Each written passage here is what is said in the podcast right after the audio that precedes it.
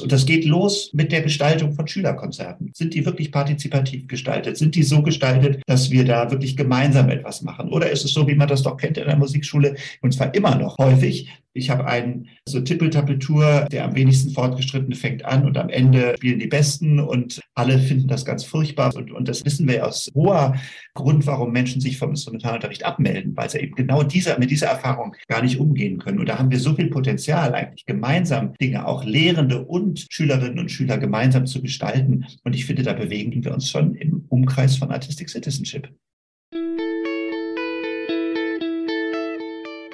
Voll motiviert. Der Musikpädagogik-Podcast von Shot Music, dem Verband Deutscher Musikschulen und Christine Thielemann. Hallo und herzlich willkommen zu einer neuen Folge von Voll motiviert, eurem Musikpädagogik-Podcast.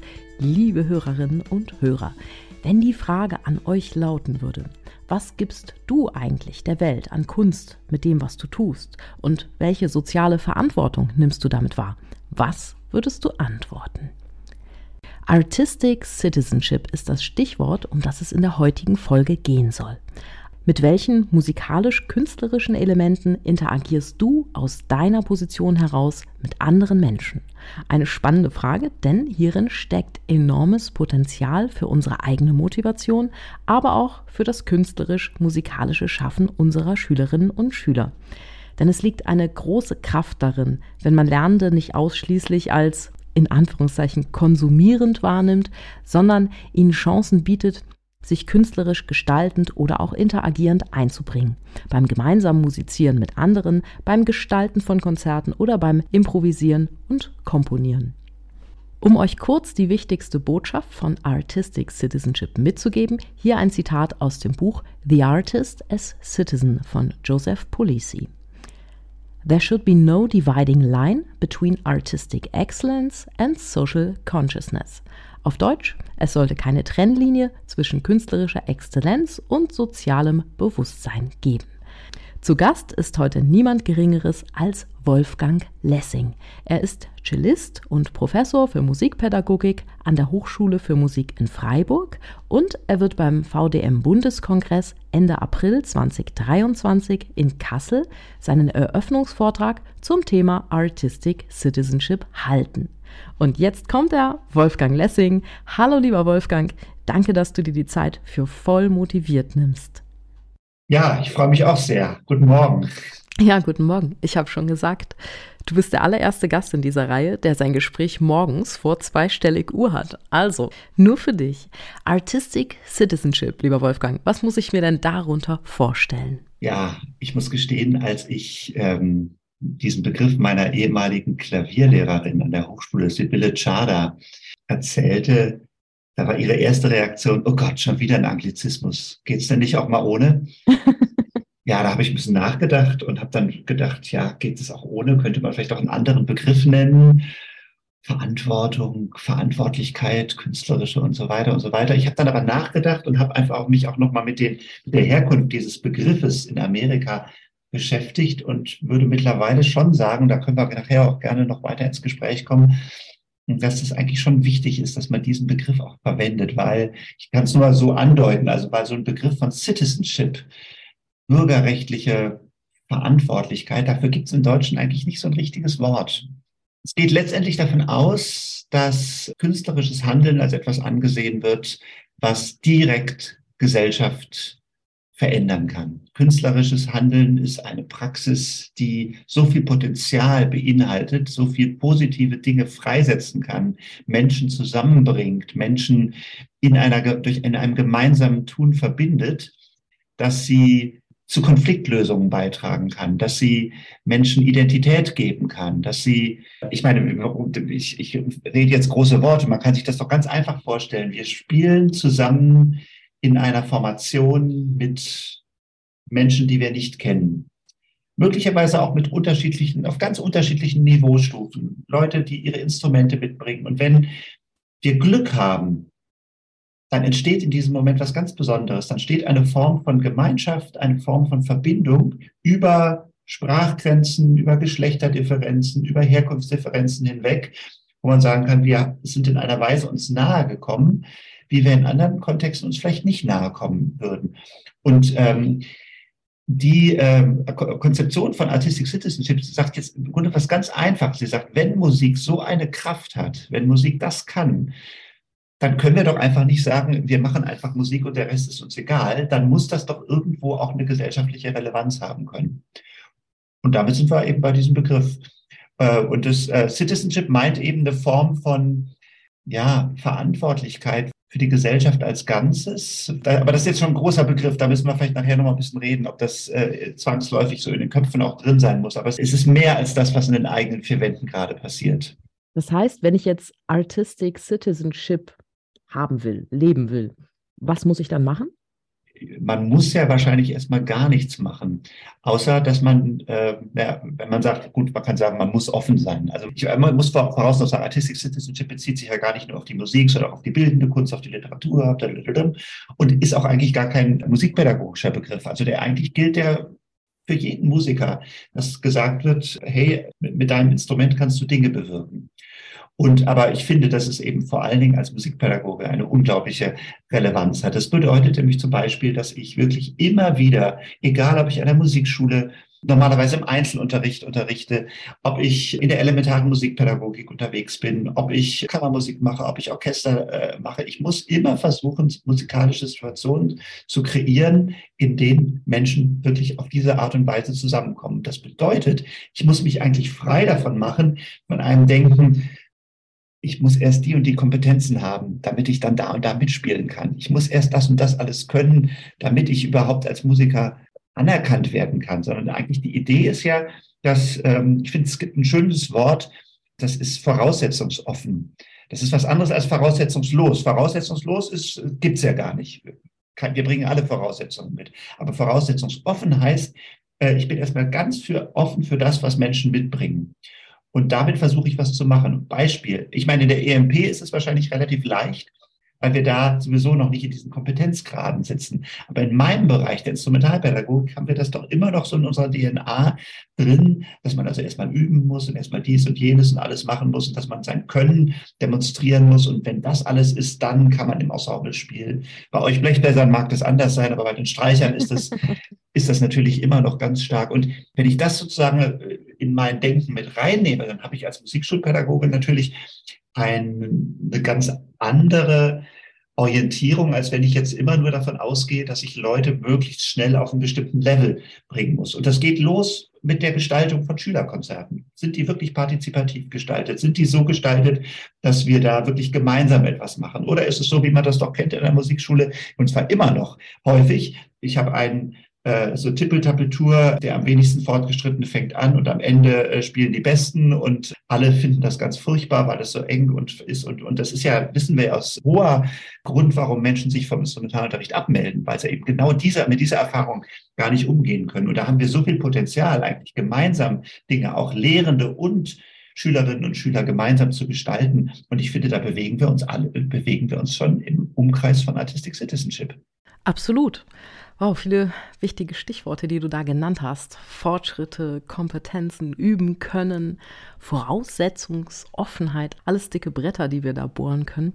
Schülerkonzerte werden ja demnächst mal ein Thema in einer eigenen Podcast-Folge sein. Ich nehme ja den Schüler im Unterricht mehr als Musizierpartner wahr oder auch die Schülerin. Und mit diesem Musizierpartner versuche ich immer zuerst ein Ziel auszumachen.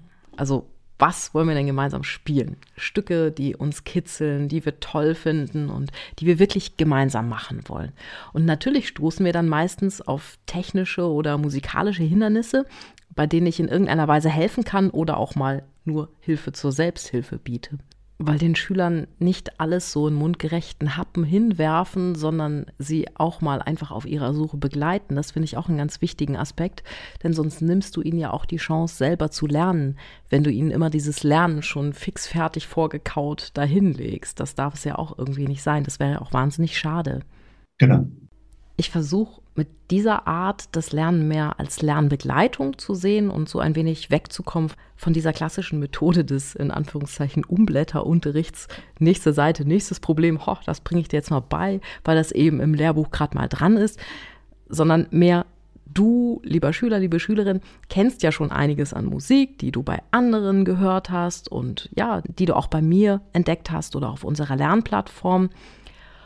Und da suchen wir jetzt einfach was geeignetes aus und ich begleite dich dabei, wie du an dieser Herausforderung wächst. Genau. Aber es bedingt natürlich auch, dass du als Lehrerin selber den Überblick nicht verlieren darfst und nicht am Ende dann irgendwann feststellst, huch, da gibt es ja Dinge, die haben wir überhaupt nicht auf der Rechnung gehabt. Also insofern, wenn man sich das jetzt nicht zutraut, ja, würde ich vielleicht doch eher zum, zum klassischen Umblätterunterricht greifen, als den Weg des Lernens so komplett selber zu gestalten. Also beides hat Vor- und Nachteile. So ist es, so ist es. Also ähm, insofern ähm, muss man, also um auf seine Ausgangsfrage nochmal zurückzukommen, man muss nicht immer irgendetwas machen, sondern es geht eigentlich darum, dass man ähm, genau diese Grundorientierung, die du jetzt beschrieben hast, dass man die für sich so sozusagen als so ein Berufs Ethos versucht sich auszuprägen, sagt, darum geht es doch eigentlich. Und äh, ich finde, in dem Zusammenhang müssen wir auch nochmal über den Inklusionsbegriff nachdenken, weil Artistic Citizenship und Inklusion hat ja wahnsinnig viel miteinander zu tun.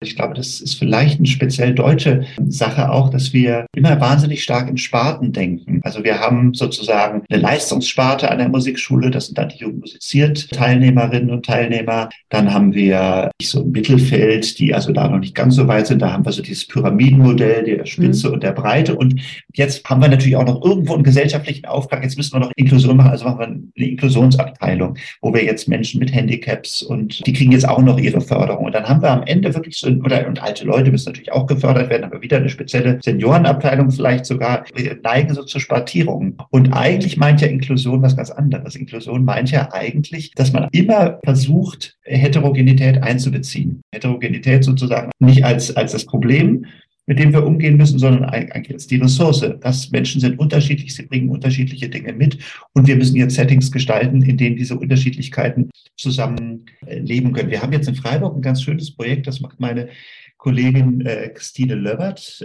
Das ist ein Projekt, wo man richtig sagen kann, da begegnet sozusagen so eine Sparte von absoluter Hochleistungskultur, nämlich das Bundesjugendorchester, die musizieren zusammen mit Schülerinnen und Schülern mit Hörschädigung in Stegen bei Freiburg.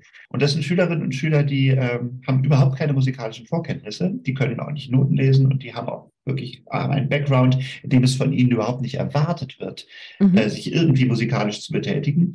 Und jetzt versuchen die gemeinsam was zu machen. Und zwar so zu machen, dass es nicht etwa so ein Charity-Event für die Leistungsstarken ist. Jetzt neigen wir uns mal zu denen runter, damit die auch was davon haben. Oder auch nicht nur, dass jetzt die Schülerinnen und Schüler aus Stegen irgendwie so, so ein Bewährungsmoment haben, wir können das auch, sondern dass mhm. wirklich ein gemeinsames Projekt geschaffen wird, was für alle herausfordernd ist. Und ähm, da hat der Marc Baden, das ist ein Komponist aus Detmold, eine Komposition geschrieben, die ich total interessant finde. Die stellt die Spielerinnen und Spieler echt vor ungewohnte Herausforderungen in Sachen Spieltechnik, auch was rhythmische Organisation anbelangt. Also das ist für die überhaupt nicht leicht zu haben. Und da sind jetzt Stimmen eingeblendet, die quasi auch von Menschen ohne instrumentale Vorkenntnisse realisiert werden können, die aber für die auch anspruchsvoll sind. Also wir haben eine Situation, wo etwas für alle anspruchsvoll ist und wo man nicht sagen kann, ja, ihr habt es leicht und ihr, ihr so, sondern das ist für alle eine Herausforderung, das genau zu machen. Und das finde ich sozusagen, ist natürlich jetzt ein Sonderfall. Aber wenn man das mal so als so die Idee nimmt, sagt, kann es nicht sein, dass es genau um das fantasievolle Kreieren solcher Settings geht, wo dann eventuell, wenn das funktioniert, also ich kann das ja jetzt nur sagen, also am 20. April ist in Freiburg die Aufführung. Vorher gibt es noch Aufführungen in der Berliner Philharmonie und in, äh, ich weiß nicht wo noch alles. Ähm, also die touren damit richtig. Und ich bin es sehr gespannt, das am Ende dann mal auszuwerten und zu gucken, hat da so eine Form von Begegnung stattgefunden? Hat sich da eine Gemeinschaft gebildet von Menschen, die sonst wirklich nie etwas musikalisch miteinander zu tun gehabt äh, hätten? Ein bisschen ähnlich ist da doch auch dieser Film Rhythm Is It, der das Projekt, ich meine, das war aus dem Jahr 2003 dokumentiert, wo die Berliner Philharmoniker unter der Leitung von Simon Rattle Stravinsky's Sacre gespielt haben und über, ah, waren das 200 Schülerinnen und Schüler aus eher, ja, wie soll man das formulieren, äh, Stadtteilen mit eher bildungsfernen Menschen unter der Leitung eines Tanzpädagogen dazu so eine Choreografie entwickelt haben. Das war für mich damals auch so ein Wow-Moment, als ich diesen Film gesehen habe. Ein Moment, wo ich dachte, solche tollen Erlebnisse und auch diesen Weg durch alle Höhen und Tiefen mit einer so grandiosen Aufführung und dem Jubel am Ende, den wünsche ich doch noch viel mehr jungen Menschen. Fällt sowas denn eigentlich auch unter Artistic Citizenship? Ja, also das ist Rhythm Is It ist ein interessantes Beispiel. Also ich bin, ich finde den Film auch total faszinierend und ich finde den Muldoon, also das ist ja dieser Choreograf, also toll, wie der mit den Kindern arbeitet und so. Aber der hat natürlich so eine Botschaft, die ich auch ein bisschen fragwürdig finde. Nämlich eigentlich ist das so eine neoliberale und so kann man den Film zumindest interpretieren. Der ist ja sehr gerne auch so äh, auf Managerfortbildungen gezeigt worden, dieser Film. Nämlich so, so, nach dem Motto, wenn du dich anstrengst, kannst du alles erreichen. Also so im Sinne von Selbstoptimierung. Mhm. Und die, für die bei Berliner Philharmoniker, die mussten sich nicht verändern. Stimmt, da hast du recht die mussten einfach, die mussten einfach nur spielen, die waren nicht involviert. Und es war sozusagen äh, eher, dass da so Schülerinnen und Schüler, die quasi eben aus bildungsfernen Kontexten kommen, wie man gerne sagt, dass die sozusagen hochgehoben wurden. Und ihr könnt das auch ich bin mir nicht sicher, ob ich das Artistic Citizenship nennen möchte, obwohl, weil ich meine, diese Intention, die Rattle auch damit verfolgt hat, sind absolut grandios. Und ich finde es toll, wie er auch mit dem Education-Programm bei den Berliner Philharmonikern wirklich versucht hat, da was zu bewegen. Und wie er so sagt, das, was wir machen, ist doch für alle da. Also das, das will ich als Intention überhaupt nicht in Frage stellen. Nur ich finde, so richtige Artistic Citizenship müsste noch einen Schritt weitergehen. Es müsste eigentlich eine Praxis sein, wo nicht die einen nur die Gebenden, die anderen nur die Nehmenden sind, sondern wo wirklich sowas Gemeinschaftliches dann auch passieren kann.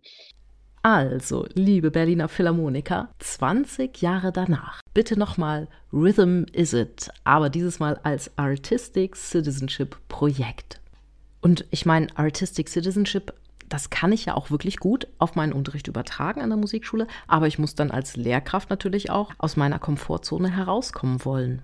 So ist es. Ist natürlich ein bisschen das Problem, weil wer sind die Lehrenden an Musikschulen? Das sind ja im Grunde, wenn man es mal ganz, was ein bisschen polemisch formuliert, und das meine ich aber jetzt nicht als, als, als, als Anklage, sondern äh, da sehe ich mich selber auch drin. Wir sind ja im Grunde völlig untypisch. Äh, für, äh, im Vergleich, äh, also wir haben völlig untypische Biografien im Vergleich zu den Biografien unserer Schüler. Das gibt's, ich weiß gar nicht, ob es irgendwelche Bereiche gibt, wo das so auseinanderklafft. Also ein Lehrer an der Schule, der kann sich ja immer vorstellen, also ich war auch mal so, wie die jetzt sind und kann es im Grunde das Verhalten seiner Schüler völlig selbstverständlich an seiner eigenen Biografie rekonstruieren. Aber ich meine, wenn ich jetzt Cello unterrichte, dann war ich doch ein untypischer Cello-Schüler. Ich habe nämlich geübt ich habe mich hat das total interessiert. Ich hatte gar keine Motivationsprobleme. Ich wollte ja Musik machen. Das, äh, das ist genau das, was man in der Musikschule ja erstmal gar nicht so unbedingt immer voraussetzen kann. Also da ist ja erstmal so ein Gap eigentlich. Da hast du vollkommen recht. So habe ich das überhaupt noch nie gesehen. Meine Beobachtung ist da folgende. Viele Schüler, die zu uns an die Musikschulen kommen, die wollen nicht üben, die wollen etwas können. Und dass zu diesem Können dann dazu gehört, dass die Stücke entweder sehr, sehr einfach sind und bleiben oder dass man sich alternativ für eine Leistung strecken muss, vulgo üben. Das ist meine Aufgabe, ihnen das beizubringen und ihnen auch zu zeigen, wie viel Freude es dann macht, sich eine Herausforderung zu suchen, daran zu wachsen, wie schön es ist, beim Üben Zeit mit sich selbst zu verbringen, sich selbst ein guter Lehrer, gute Lehrerin zu sein. Und da spüre ich einfach, dass es die Schülerinnen und Schüler echt glücklich macht, wenn sie gelernt haben zu lernen und dann Fortschritte machen. Dann können sie sich viel mehr über ihre Leistung freuen, als wenn es eben nur die Stücke sind, die so einfach sind, dass sie sowieso jeder schaffen kann. Genau, aber dazu muss ich letztendlich erstmal diese Ausgangslage akzeptieren und die ist für viele Unterrichtende erstmal gar nicht so selbstverständlich, weil sie es bei sich selber möglicherweise gar nicht so erlebt haben oder weil sie einfach auch andere Biografien äh, aufweisen. Und deswegen würde ich sagen, ist es so ganz wichtig, dass wir auch im Studium da so eine Art biografische Arbeit machen, dass man einfach versucht, sich das nochmal wirklich ganz klar zu machen. Wie war das denn bei mir? Ach, das ist gar nicht bei allen so, wie das bei mir war. Ja, was mache ich denn jetzt eigentlich? Das sind so Schritte, die, ähm, die total wichtig sind, um genau solche Prozesse dann einleiten zu können. Ja, das ist es. Ne? Auf Fortbildung, dann wird immer gefragt, ja, wie kriege ich denn die Schüler zum Üben? Die sind so völlig überrascht, dass es Schüler gibt, die einfach nicht üben wollen. Genau. Übrigens, ähm, weil du ja dich ja selber auch immer viel mit Motivation beschäftigst ähm, und der Podcast ja auch hier voll motiviert heißt, ähm, ich, äh, äh, in dieser Selbstbestimmungstheorie von DC und Ryan, wo es ja sa äh, sagt, es geht letztendlich bei Motivation immer um die Grundbedürfnisse Kompetenz, Autonomie und soziale Bezogenheit. Und im Grunde hat man da ja schon so einen Leitfaden drin, den man ganz leicht in Richtung Artistic Citizenship dann weiterdenken kann. Ne? Weil es, es geht im Grunde immer um diese drei Sachen. Der Schüler muss das Gefühl haben, ich kann etwas. Da muss ihm der Lehrer helfen. Was heißt denn, was heißt können? Das, das, das muss ja definiert werden und es muss auch muss gespiegelt werden. Hier, da kannst du was. Es bedeutet Autonomie, was mit, wahrscheinlich mit am schwierigsten ist, dieses Bedürfnis, nämlich wirklich so dieses, das bin ich.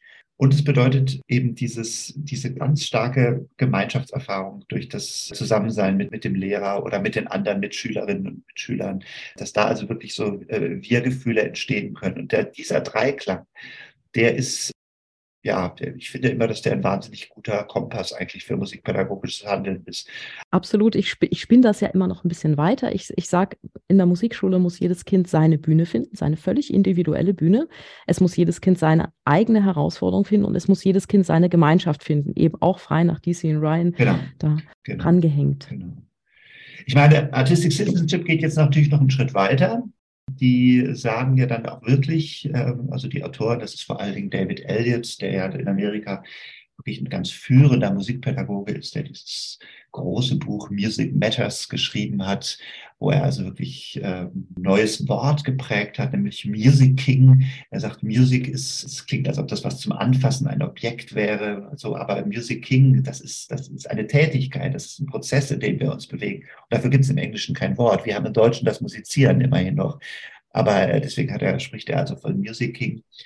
Und der denkt das dann eben weiter in so eine wirklich politische Richtung, dass er dann eben sagt, er nimmt dann auch Beispiele, er, er sagt dann also, also überall, wo äh, wirklich politisch, äh, wo, wo Krisensituationen sind, ob das jetzt, äh, was nennt er als Beispiel? Er nennt Syrien, Arab Spring, also äh, arabischer Frühling, dann nennt er Beispiele. Er nennt Bürgerrechtsbewegung in den USA, sagt überall da, wo also wirklich so äh, Bewegungen entstehen, da kann die Musik eigentlich helfen, dass Dinge überbrückt werden, dass, Menschen plötzlich wieder anfangen, miteinander zu reden. Ich habe selber interessante Erfahrungen gemacht in der Corona-Zeit, muss ich wirklich sagen es hat ja eine ganz starke Polarisierung stattgefunden zwischen, sage ich mal, Corona-Leugnern, wie sie in der Presse dann immer genannt werden, und äh, denjenigen, die das befürwortet haben, die ganzen äh, Maßnahmen und so. Und ich gehörte übrigens auch zu dieser äh, Gruppe, die das befürwortet haben. Aber ich habe dann immer wieder festgestellt, dass die Leute, die äh, sich nicht haben impfen lassen wollen, die da Probleme mit dem Maskentragen hatten und so weiter, dass die äh, sich ganz schnell ausgegrenzt gefühlt haben und wo man denen auch nicht immer gerecht würde, wenn man jetzt sagen würde, ihr macht euch da mit irgendwelchen Querdenkern gemeinsam oder so. Das sind teilweise auch ganz äh, individuelle Entscheidungen gewesen. Nein, ich will mit meinem Körper selbstbestimmt umgehen, ich will das nicht und so weiter. Und es hat ja wirklich Sprachlosigkeit gegeben und gegenseitige Vorwürfe und man hat nicht miteinander gesprochen. Und man muss ja auch sagen, der Begriff Querdenken war ja bis zur Corona-Krise positiv besetzt und hat doch in den letzten drei Jahren echt eine ziemliche Wandlung in der Wahrnehmung hinter sich. Stichwort Semantik. Ein positives, ja, natürlich, genau. Jetzt mittlerweile ist es, ich denke, da kann man sich ganz klar sagen, wenn man jetzt hier Settings hätte von Ensemblespiel, von Chorsingen, von gemeinsamer Improvisation, wo man quasi diese Fragen erstmal unter den Tisch kennt, aber einfach mal so einen Raum schafft, in dem diese Fragen jetzt mal keine Rolle spielt. Und man fängt jetzt an, gemeinsam zu musizieren und hat da gemeinsam beglückende Erlebnisse. Bin ich hundertprozentig sicher, dass die Diskussionen, die danach geführt werden, im Anschluss, wenn man gespielt hat, wenn man wirklich so eine Nähe gespürt hat, das werden andere Diskussionen sein. Ich glaube, dass das, die gemeinsame musikalische Erfahrung da unglaublich viel bewegen kann. Das ist dann ja sowas ähnliches wie bei diesem East, West, West, East Divan. Wie heißen die? Äh, äh West Eastern Divan. Äh. Ah, ja, danke, von dem Daniel Barenboim. Barenboim. Hm. Genau. Also das war ja letztendlich auch die Idee. Ich habe das da jetzt nicht so verfolgt. Ich weiß nicht, ob das da wirklich geschafft hat, aber ich glaube auf jeden Fall, das Potenzial hat die Musik. Und äh, ich finde, vielleicht sollten wir einfach auch mutiger sein, in solchen Situationen auch gestalterisch äh, zu sagen, ja, wir haben hier anscheinend eine gesellschaftliche Konfliktsituation. Wir scheinen eine Gesellschaft zu sein, in der das Miteinander sprechen schwerer geworden ist. Warum nutzen wir als Musikpädagogen nicht diese Kraft? Mir fehlt jetzt gerade noch so die Idee, wie das zu nutzen wäre. Also man braucht natürlich irgendeinen Rahmen, in dem Leute erstmal sich versammeln, die heterogen sind. Da geht es wahrscheinlich schon los. Es kommt ja gar nicht jeder in die Musikschule im schulischen Rahmen, also im Sinne von Schulprojekten, da haben wir ja jetzt alle Schülerinnen und Schüler zusammen.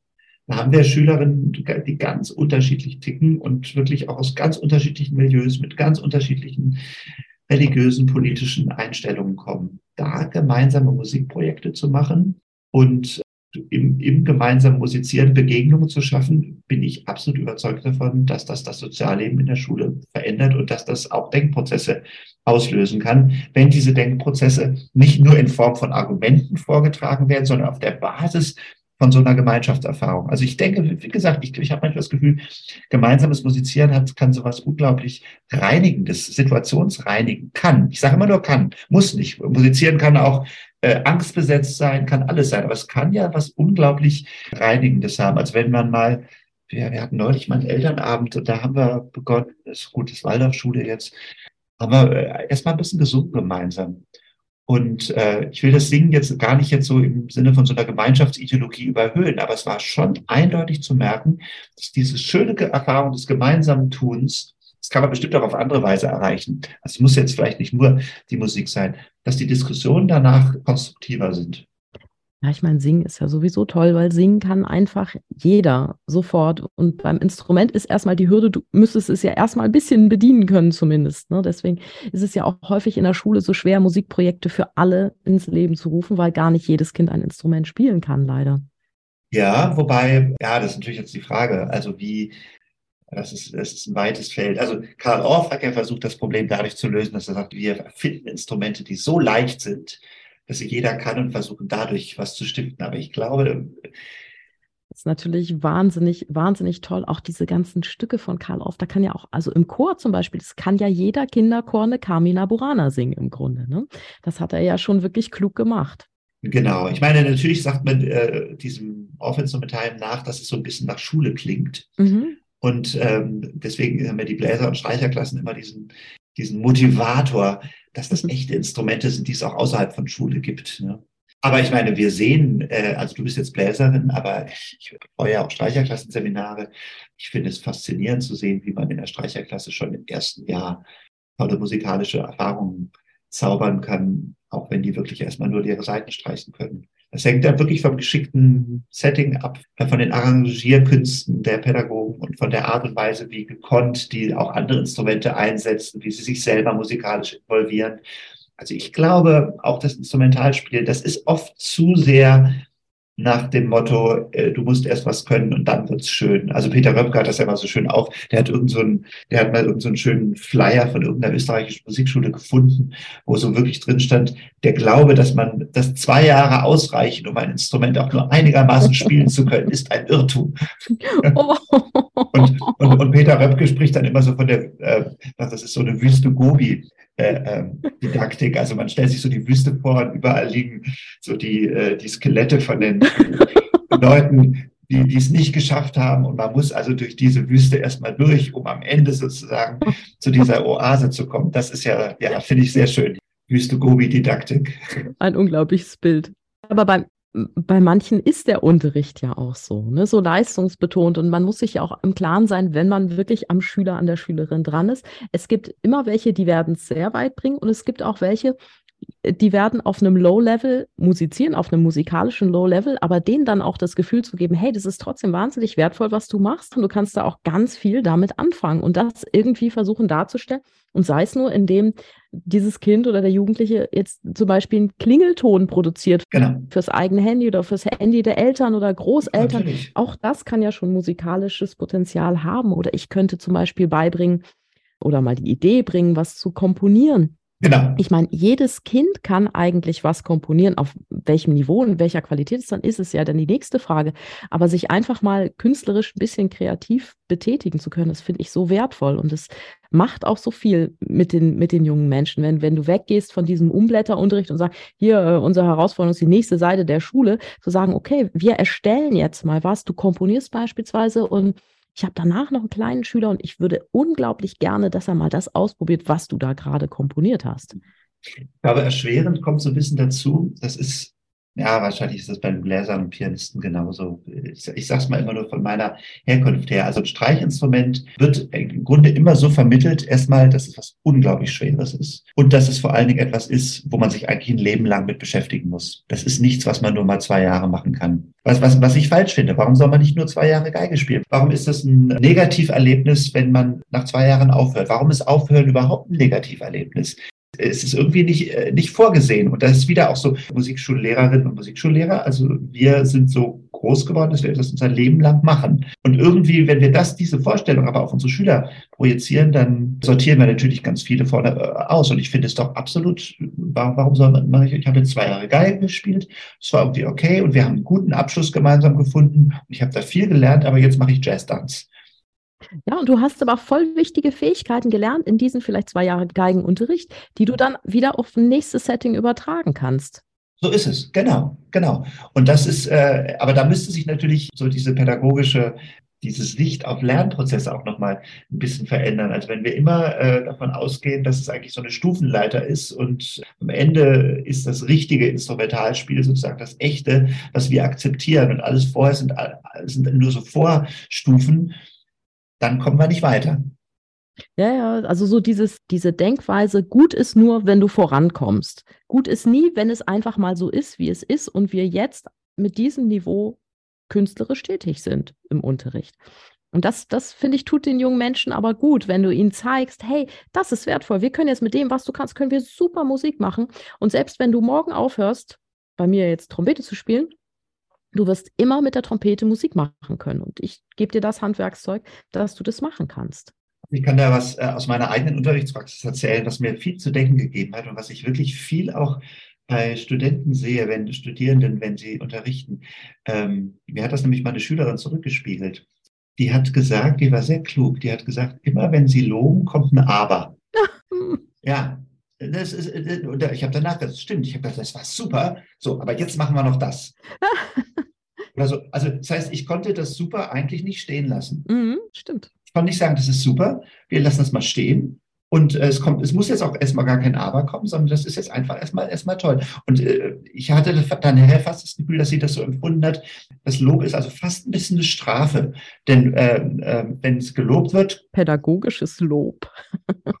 das, nee, äh, ich meine nicht das pädagogische Lob im Sinne von, dass man alles schön findet. Nein, nein. Ich meine schon ernsthaftes Lob, das war super, aber die Strafe liegt jetzt darin, dass jetzt gleich all das genannt wird, was noch nicht super ist. Mhm oder was, was man jetzt noch verbessern kann. Das heißt, es bleibt nie stehen. Also alles, was man kann, ist sozusagen ein Einfallstor für neue Kritik. Und das hat sie gestört. Ja, das kann ich verstehen. Ja. Und, und da hat sie recht. Und, und deswegen versuche ich jetzt auch, wenn ich mit Studierenden arbeite, doch immer wieder auch dafür zu werben, zu sagen, wenn wirklich was gelungen ist, muss man sich als Lehrer auch darüber freuen. Ja, voll. Und da muss man auch, man muss auch dem Zeit geben und nicht gleich nachschieben, was jetzt noch wieder alles nicht gut ist, sondern das kann man vielleicht auch wirklich mal ein bisschen feiern, in dem Sinne, dass man sagt, genau auf diesem Level machen wir jetzt mal ganz viele Stücke und das ist erstmal wunderbar. Mhm. Und so, und dann irgendwann, wenn wir sozusagen, wenn, wenn wir das gehabt haben, dann können wir den nächsten Schritt bringen. Ja. Ich mache das meistens so, wenn ich ein Stück habe, was wirklich schön geworden ist bei einem Schüler, dann sage ich, komm, das setzen wir jetzt auf deine Repertoireliste. Und dann haben die so eine kleine Liste, wo sie dann klebt meistens auf der letzten Seite in dem aktuellen Spielbuch oder so oder dem, dem Hausaufgabenheft oder Material, was wir gerade so verwenden. Und wenn wir dann zum Beispiel Besuch haben im Unterricht, dass dann wirklich mal jemand mitkommt, Freund, Freundin, Oma, Opa, Eltern, dass ich sage, komm, jetzt suchst du dir mal ein wirkliches Schätzchen von deiner Repertoireliste aus und das spielen wir jetzt mal vor. Oder hm, da kommt ein Wettbewerb, wenn du beim Wettbewerb mitmachen könntest, dann hast du dieses und jenes schon in deinem Repertoire. Oder wir könnten da aber auch mal ein Videotutorial bauen oder so, dass man wirklich zeigt, okay, das, das Stück, das ist es wert, dass es gehört wird. Und deswegen, so, das ist nicht der Schritt, der nächste Schritt zu irgendwas, sondern das ist jetzt einfach mal schön. Ja, genau. Und das ist der Grund, warum ich vorhin gesagt habe, das ist ganz genau der Punkt, dass es auch an uns Lehrenden eigentlich liegt, Kompetenzen festzustellen. Und Kompetenzen sind eben nicht objektive Gradmesser, du, Kompetenz ist, wenn du diesen Ton sauber spielen kannst, wenn du diesen Lagenwechsel beherrschst, wenn du das kannst, sondern ich kann in ganz, ganz vielen Dingen, muss ich auch kreativ sein, Kompetenzen zu sehen als Lehrer. Ne? Mhm. Ja, das stimmt. Ich meine, es können ja schon Kleinigkeiten sein, wo man einfach mal so sagt, weißt du, ich finde, das macht dein Spiel zu was ganz Besonderem, dass du den, den Schlusston immer so wahnsinnig schön verklingt. Ja. Das ist einfach, ich merke, du gibst dir so Mühe, dass du das für, für dein Publikum wirklich bis zum letzten Moment schön machst. Das ist einfach so toll. Punkt. Nicht aber und weil und jetzt noch, sondern das ist einfach so. Das macht dein Spiel zu was ganz Besonderem. Da freue ich mich jedes Mal. Ja, genau, genau. Also wenn man sowas einfach völlig ja neutral feststellt und nicht noch so äh, den nächsten Schritt hinterher schiebt. Genau. Ich meine, alles, was wir jetzt hier besprechen, Christine, ist ja eigentlich so ein bisschen das, was sich die Community Music auch auf die Fahnen schreibt. Wobei ich da immer finde, aber das ist, äh, da habe ich jetzt auch schon öfter mit Kollegen drüber gesprochen, da müssen wir eben jetzt auch aufpassen. Und deswegen finde ich den Begriff Artistic Citizenship eigentlich so wichtig. Es darf nicht eine neue Sparte sein. Mhm. Ich, ich sehe schon, ich, ich, ich sehe schon. Studiengang Artistic Citizenship. das, das, das, da, ja, gibt es mittlerweile auch schon. Ne? Echt? Wo? In, in, in, Graz. Ach, echt? Aber ähm, das finde ich ist genau der, also Entschuldigung, liebe Grazer, ich finde es der falsche Weg. Weil genau ähm, dann, dann grenzt man das wieder so aus. Und ich finde auch ein Studiengang Community Music, obwohl ich verstehe, da geht es natürlich um bestimmte Fähigkeiten, wirklich mit Laien und Amateuren voraussetzungsoffen einfach so Musik zu machen. Aber das sind ehrlich gesagt, das sind Qualitäten, die ich gerne in jeden Instrumentalunterricht reinholen möchte wo ich nicht sagen würde, ja, dass ihr seid jetzt für das zuständig und ich mache jetzt hier, weil mit, mit jeder Delegierung gibt man den anderen auch wiederum die Möglichkeit äh, zu sagen, ich mache so wie bisher. Mhm. Anstatt, anstatt zu sagen, nee, also äh, auf keinen Fall eine neue Sparte, sondern äh, Community Music muss etwas sein, was überall stattfindet. Mhm. Und dann finde ich, könnte ich es auch mit dem Begriff von Artistic Citizenship fast gleichsetzen. Ja. Ja. Ich meine, Inklusion ist ja auch, ist ja auch genau, so ein schwieriger genau. Begriff eigentlich, weil wenn du von Inklusion sprichst, also ich meine, wenn du jetzt von der Gruppe stehst und sagst, ja, ich lade euch alle zum Geburtstag ein, euch alle und dich auch.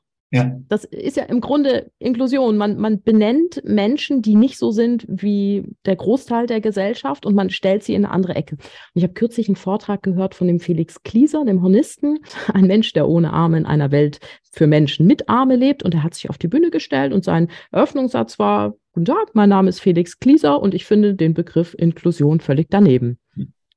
Was mal Stille im Publikum. Ja, das ist genau richtig. Also ich würde es äh, auch immer so formulieren, dass wenn Inklusion wirklich gelebt wird, dann verschwindet sie als Begriff. Dann würde man gar nicht mehr von ihr denken, weil es so selbstverständlich geworden ist. Aber in dem Moment, in dem man es aufspießt und als eine Besonderheit und eine Aufgabe, ist es ja automatisch, dass man da auch so ein Gefälle implementiert, nämlich die Leute, die äh, inkludiert werden müssen und die anderen, mhm. die äh, anscheinend sich nicht verändern müssen. Und das, also ich weiß nicht, ob das seine Intention dahinter war, aber das ist genau der Grund, warum der Begriff so problematisch ist. Auf der anderen Seite muss man natürlich sagen, dadurch, dass es eben wir in einer Welt leben, in der genau diese beiderseitige Teilhabe ja nicht gewährleistet ist, brauchen wir natürlich irgendwelche Begriffe, mit denen wir auf dieses Problem aufmerksam machen. Insofern ja, weiß ich nicht, ob man auf den Inklusionsbegriff einfach verzichten kann, weil wenn wir auf ihn verzichten würden, dann würden wir möglicherweise auch die Probleme gar nicht mehr benennen können, die sich ja eben ergeben. Das stimmt auf jeden Fall. Gute Gedanken, ein weites Feld mit dieser Inklusion. Ich muss vielleicht auch noch eine Sache doch ein bisschen einschränken, weil also es gibt ja eigentlich, was man sich immer wieder klar machen muss. Inklusion ist ja eigentlich genau der Gegenbegriff zu Sonderpädagogik, weil die Sonderpädagogik lebt davon, dass Menschen quasi mit äh, ihren jeweiligen Behinderungen, mit ihren jeweiligen Handicaps quasi für sich genommen werden. Und das ist natürlich ab, ab bestimmten Schweregraden von Behinderungen natürlich auch absolut äh, sinnvoll, dass man da also an Förderschulen auch äh, sich wirklich um diese Menschen auch kümmert. Dann würde man ihnen keinen Gefallen tun, wenn man sie in eine normale Regelschule gibt und sagt, jetzt sind wir alle inklusiv und so, weil einfach die Bedingungen, die die vielleicht brauchen, um überhaupt äh, elementare Dinge machen zu können, gar nicht gegeben sind. Also das sind beides berechtigte Anliegen. Ich finde die sonderpädagogische Anliegen, was ja gerade in Deutschland eine starke Tradition hat, das ist total wichtig natürlich. Und das inklusive Anliegen ist aber auch wichtig. Aber im Kern passen sie eigentlich nicht gut zusammen. Also ich, äh, sie sind vor allen Dingen nicht deckungsgleich. Und ich glaube, es muss wirklich darum gehen, dass beides sozusagen nicht als scharfkantige Ansätze versteht, sondern als Ansätze, die durchlässige, semipermeable Membranen haben, dass sie sich sozusagen immer, äh, dass man immer wieder schauen muss, wann kann ich so einen sonderpädagogischen Ansatz in einen inklusiven Ansatz überführen? Wann ist der inklusive Ansatz möglicherweise nicht tragfähig? Wann müssen wir wirklich ins Sonderpädagogische gehen und so? Was echt, ich glaube, äh, so in so einer Balance müsste sich das eigentlich bewegen. Und ähm, ich glaube, da haben wir noch ein weites, weites Feld auch an Kompetenzen, die an Musikschullehrkräfte verlangt werden, um sowas auch abschätzen zu können. Ist das dann eigentlich im Musikpädagogikstudium bei euch ein Thema, Inklusion oder sonderpädagogische Ansätze im Musikunterricht? Naja, das Problem ist ja an Instrumentalpädagogik mittlerweile, muss man ganz klar sagen, die Tätigkeitsfelder, was man alles können muss, ist ja so wahnsinnig gestiegen, dass wir eigentlich, wenn wir das alles jetzt sozusagen in unseren Seminaren vermitteln wollen, erstens werden unsere Seminare dann überquellen und zweitens wäre es alles so ein bisschen halbgar, weil wir selber als mhm. Lehrende gar nicht für alles Experten sein können. Ich bin überhaupt kein Inklusionsexperte, ich bin kein Sonderpädagogikexperte, ich bin auch kein Digitalisierungsexperte. Da gibt es in jedem Bereich mittlerweile Fachleute. Unsere Aufgabe ist ja eben so diese Querschnitttätigkeit, auch den mhm. Mut zur Querschnitttätigkeit zu haben, auch den Mut, Dinge miteinander zu verbinden, wo jeder Fachmann sagen würde, ja, da muss man aber erstmal die und die Ausbildung haben, sonst geht das alles gar nicht. Ja, sorry, also, äh, aber wir haben nachher Lehrende an den Musikschulen, die mit all diesen Dingen umgehen müssen. Ja, das ist es. Wir müssen auf der einen Seite, müssen wir die Allrounder sein, die aber auch natürlich in einzelnen Bereichen ein sehr, sehr tiefes Fachwissen und ein großes Können haben. Und wenn wir dann im Laufe der Berufstätigkeit feststellen, hm, hier interessiert mich was ganz besonders, ich möchte mein Wissen vertiefen oder mir ein neues Feld erarbeiten, dann einhaken zu können und berufsbegleitend an einer Hochschule einen passenden Studiengang belegen können. Das ist das, was ich hier in der Schweiz so toll finde. Da ist es nämlich im Bereich der Musikpädagogik sehr viel selbstverständlicher, irgendwann nochmal an die Hochschule zurückzukehren genau. und dann einen Studiengang berufsbegleitend zu absolvieren. Genau, ja. Also gerade so dieses Weiterbildungsmodell, was an den Schweizer Hochschulen gefördert wird, ist natürlich absolut vorbildhaft und das können wir in Deutschland bislang noch nicht so umsetzen, weil das hat jetzt ganz viele Gründe. Das wäre ein eigenes Thema. Wir sind zwar durch den Gesetzgeber aufgefordert, Weiterbildung zu machen, aber eigentlich kriegen wir auch ständig von eben demselben Gesetzgeber Hürden in den Weg gelegt, das verwirklichen zu können, diese Weiterbildungsangebote. Also es geht dabei los, dass diese Weiterbildungsangebote vollkostendeckend sein müssen. Das heißt, die sind entweder mit horrenden, also wenn es die Hochschulen machen würden, mit horrenden Kosten verbunden, was dann eben niemand mehr machen würde naja, vielfältige Fragen. Ja, das ist natürlich absolut verständlich, aber vielleicht lässt sich das doch irgendwie nochmal ändern. Ich bin ja als Dozentin an der Hochschule Luzern und da war kürzlich eine Fortbildung in Sachen Klassenmusizieren. Ich meine, da gibt es ja ganze Studiengänge dazu, aber wir hatten da mal rein so ein Viertagesformat und was ich absolut positiv an dieser Fortbildung fand, war, dass da sowohl Studierende daran teilnehmen konnten, als auch Musiklehrkräfte. Und dadurch hat sich natürlich erstmal ein recht unterschiedlicher Blick auf das Thema ergeben und dann aber auch eine Vernetzung zwischen den Studierenden und den Musiklehrkräften, die der Gruppe nochmal einen völlig anderen Drive gegeben hat, als das so normalerweise bei Vorlesungen ist oder auch bei Fortbildungen, bei denen nur Musikschullehrkräfte dabei sind. Es war absolut bereichernd für alle Seiten. So ist es. Und ich finde, das ist etwas, was wir wiederum auch ja, lernen müssen. Und da sind wir, kommen wir auch schon wieder ein bisschen zur Artistic Citizenship zurück. Also weil ähm, Heterogenität bedeutet ja eben auch, dass Menschen mit unterschiedlichen Blickwinkeln zusammenkommen. Und die unterschiedlichen Blickwinkel sind kein Hindernis, sondern die sind notwendig und sind bereichernd. Ich mache nicht so gerne wie Seminare, wo Studienanfänger und alte Musikschulhasen zusammen sind. Das sind die tollsten Seminare weil da entsteht was. Weil jeder bringt was eigenes. Die einen bringen diese Energie, diese Fragen, diese Neugier mit. Die anderen bringen so ihre Erfahrungen und ihre vielleicht auch ein bisschen Abgeklärtheit da mit rein und dann entstehen plötzlich Dinge. Das finde ich unglaublich bereichernd, solche Settings. Und das kann man ja weiter und weiter spinnen. Also was eigentlich Heterogenität an, an Möglichkeiten bieten kann, wenn man sie nicht überstrapaziert. Also das Problem ist ja immer bei Heterogenität, wenn ich dieselben Ziele habe, wie wenn ich quasi, wenn es homogen mhm. wäre. Also das hat man in dieser Gruppenunterrichtsdiskussion in den 90er Jahren so gesehen. Also sobald ich auf der, der Meinung bin, ich müsste im Gruppenunterricht dasselbe leisten können wie im Einzelunterricht, ja, dann habe ich ein Problem, weil Absolut. das ist eine andere Unterrichtsform. Ich kann nicht dasselbe leisten, das geht gar nicht. Aber ähm, ich kann andere Dinge leisten. Das muss ich akzeptieren. Was kann ich und was kann ich nicht? Und dann kann die Heterogenität, die oft beklagt wird, es gibt ja viele Musikschullehrende, die sagen, wenn die alle auf dem gleichen Stand wären, dann würde es gehen. Also würde die Heterogenität als Problem dargestellt. Das ist aber so die, diese, diese grundsätzliche Frage, die sich in allen Bereichen der Musikpädagogik finden lässt.